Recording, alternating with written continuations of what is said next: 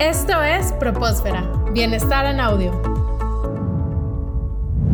Descubre un ecosistema de bienestar elemental, solo aquí, en Propósfera. Otro elemento que tiene el ecosistema de bienestar y felicidad es el involucramiento. A lo mejor algunas personas van a batallar para entender este concepto, así solamente con la palabra, pero ¿qué es el involucramiento? ¿Podrías explicarnos un poco sobre esto, Ismael? El involucramiento es ese elemento donde yo puedo estar completamente inmerso haciendo una actividad y perder la noción del tiempo. Voy a poner ejemplos muy sencillos, el armar un rompecabezas, el tocar música con mis amigos, el estar manejando y estar escuchando un programa que, me gusta y el momento que regreso, oye, ¿qué pasó en los cinco minutos anteriores que perdí la noción del tiempo por estar disfrutando tanto lo que estoy viviendo?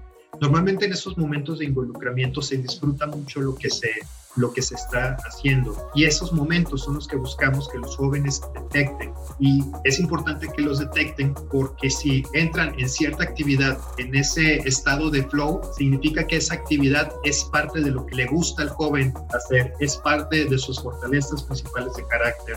Probablemente sea parte de lo que le da sentido sentido a su vida. Y aquí hay algo bien interesante, es cómo descubres las actividades que, puedes llegar a, a, esos estados de flow. Justo eso te iba a preguntar, ¿cómo un estudiante descubre estas actividades? Y aquí la, la respuesta más rápida para un joven de preparatoria es experimentando. Te voy a poner un ejemplo que tenemos con las sociedades de alumnos. Las sociedades de alumnos están formadas por equipos de liderazgo, tenemos cuatro sociedades de alumnos y cada una de las sociedades de alumnos están divididos o están seleccionados con base en su, las fortalezas carácter de cada uno de los, de los integrantes. Los equipos de liderazgo tienen un espacio que se llama la hora de bienestar, donde esos equipos hacen una convocatoria de todas las ideas de actividades que los jóvenes les gustaría hacer. Y son actividades que nada tienen que ver, o a lo mejor sí, con la vida académica, ¿no? Ellos los proponen. Sí, exactamente. Voy a poner un ejemplo, ¿no?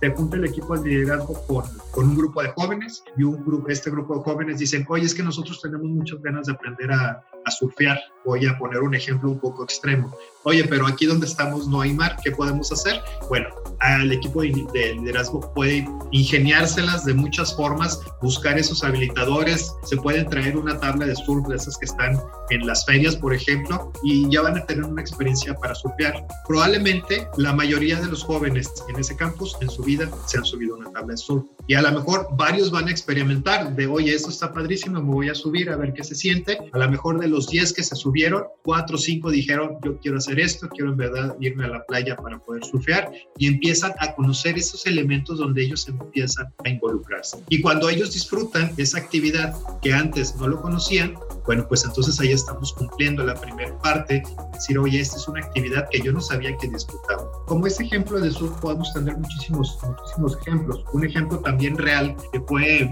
una sorpresa para muchos de nosotros por lo sencillo que es, estábamos en, una sesión precisamente con este equipo de liderazgo del campus, campus de Veracruz y empezamos a hacer una lluvia de ideas, más bien los jóvenes nos estaban diciendo, oye, es que a mí me gustaría hacer esto, me gustaría hacer lo, otro. Y una, una de las jóvenes, cuando le, le tocó el turno, nos dice, oye, es que yo siempre, siempre he querido hacer galletitas con forma de figuras.